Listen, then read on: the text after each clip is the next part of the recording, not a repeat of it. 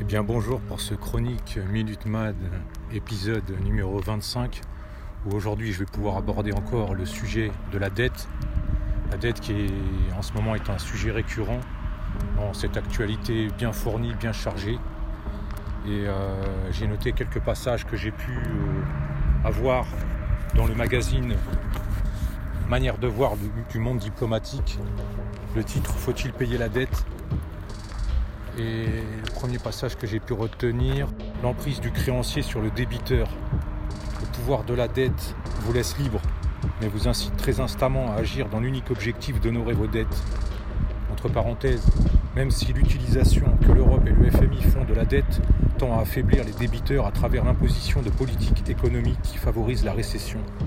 J'enchaîne avec un nouveau passage au sujet de la Russie entre 1998 et 2018, le poids de la dette publique passe de 92 à 15% de son produit intérieur brut.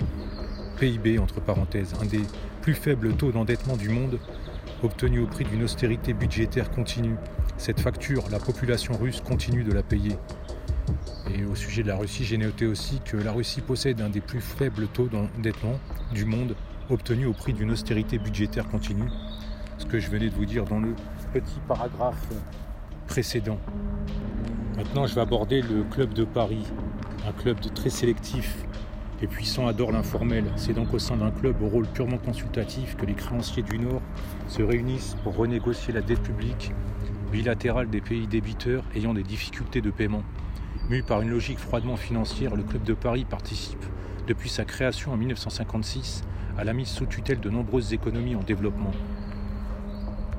Pour ceux qui ne le sauraient pas, une, dette odieuse, c'est-à-dire euh, c'est une dette contractée par des régimes non démocratiques. Je continue encore avec un autre paragraphe que j'ai pu noter, intéressant.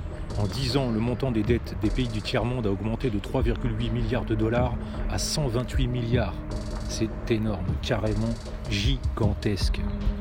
Les crédits étrangers ont fertilisé une agriculture du type révolution verte nécessitant de fortes doses de produits chimiques.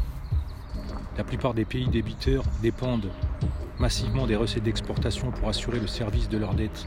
Ils n'ont pas vraiment d'autre choix et doivent appliquer des programmes d'ajustement structurel élaborés par le Fonds monétaire international et la Banque mondiale. L'ajustement structurel est le terme officiel employé pour désigner l'austérité. Il vise à augmenter les capacités exportatrices des débiteurs. Plus la dette est élevée, meilleures sont les perspectives pour les tronçonneuses et les bulldozers. La dette publique, longtemps considérée comme un levier de croissance nationale, est devenue un problème. Au mi-temps des années 1980, avec le virage libéral opéré sous l'ère Mitterrand, qui verra l'État se soumettre au marché financier. Loin de se confondre avec le libéralisme, la mondialisation résulte d'un long processus. Dans la phase actuelle, la globalisation financière n'a rien d'irréversible la crise de la dette, garantir les intérêts de la finance, quitte à imposer une austérité sans fin aux populations. L'Union européenne souffre d'un endettement produit et aggravé par le fondamentalisme néolibéral, à l'objection selon laquelle l'austérité entrave la croissance et dope le chômage. Alourdi par la panne économique, le poids de l'endettement a servi une fois de plus de prétexte au démantèlement de la protection sociale et des services publics, en principe, le risque de ne pas être remboursé est connu de tous les créanciers, raison pour laquelle il est rémunéré par le taux d'intérêt. Les vertus oubliées de l'endettement. Érigée au rang de menace par l'entendement commun, la dette publique ne jouirait d'aucune vertu. Outil clé de la boîte à outils néolibérale, elle pourrait également servir d'autres intérêts, en améliorant les capacités de l'État à réagir aux soubresauts de l'économie, par exemple. Phrase que j'ai notée aussi à la fin de ce paragraphe très importante où il est dit, et qui peut peut-être surprendre, il n'existe pas de raison suprême qui justifierait que l'État s'endette. L'impôt devrait servir à payer nos biens publics ou nos biens communs, au même titre que nos paiements à la caisse du supermarché doivent couvrir le coût de fabrication des produits achetés, dont l'utilité est parfois douteuse. Autre paragraphe, euh, issu de bibliographies de livres différents, où il est dit euh, la dette arme de dissuasion sociale massive. Comment les remèdes préconisés par l'ordo-libéralisme européen pour aider les pays endettés aggravent en fait leur déficit. La dette grecque, par exemple, est plus importante aujourd'hui qu'elle ne l'était avant la crise de 2007 et servent à imposer toujours plus d'austérité. Avec l'épidémie de Covid-19, les besoins de financement des pays en développement ont explosé, souligne la revue américaine de géopolitique consacrée à la zone Asie-Pacifique et de s'interroger pourquoi les États emprunteurs ne s'organisent-ils pas pour avoir plus de poids face aux prêteurs. Issu de la revue de Diplomate numéro 67 de juin 2020. Une partie importante de la dette n'est pas légitime, autrement dit, il ne revient pas aux citoyens de la rembourser. Il faut accepter l'idée qu'on ne peut pas tout avoir, le maintien intégral de la consommation et la rupture avec le néolibéralisme.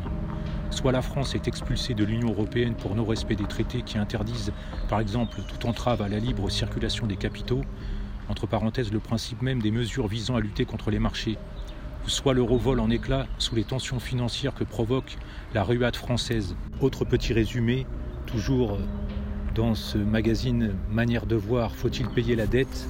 La dette mondiale s'élève à trois fois la production de toute la planète. Les maîtres de la dette sont les maîtres du futur. Et on va finir ce podcast par un dernier, euh, un dernier résumé où il est dit 70%. C'est la part de la dette publique suédoise détenue par des non-résidents. Elle est de 76% à Chypre, de 65% en Italie, de 51% en France, de 50% en Allemagne et de 13% au Portugal source Eurostat 2019. C'est la conclusion de ce débrief du magazine Manière de voir du monde diplomatique Faut-il payer la dette paru en octobre-novembre 2020. On sait bien sûr que le gonflement de la dette sert de prétexte pour réduire le financement des services publics, amoindrir la protection sociale et imposer une austérité impopulaire. Donc euh, des propositions ont été proposées, quoi, une proposition par 150 économiste visant à annuler une partie de ce fardeau. L'économiste Jacques Nikonov, qui lui nous dit le vrai débat n'est pas celui de la dette, mais celui de la souveraineté monétaire, sous son double aspect, souveraineté vis-à-vis des marchés financiers dont l'État est aujourd'hui dépendant pour son financement, souveraineté politique et juridique vis-à-vis des traités qui entravent l'action des capitales au sein de l'Union européenne. Autrement dit, pour lui, pas de libération du chantage à la dette, sans sortie de l'euro. Donc, et bien sûr, on revient toujours sur cette histoire de Brexit, euh, de Frexit, pardon. Retrouver une souveraineté monétaire et une souveraineté politique dans tous les aspects du terme. Voilà, je conclus euh, ce podcast numéro 25 sur Faut-il payer la dette du magazine Manière de voir. À bientôt pour un nouveau podcast.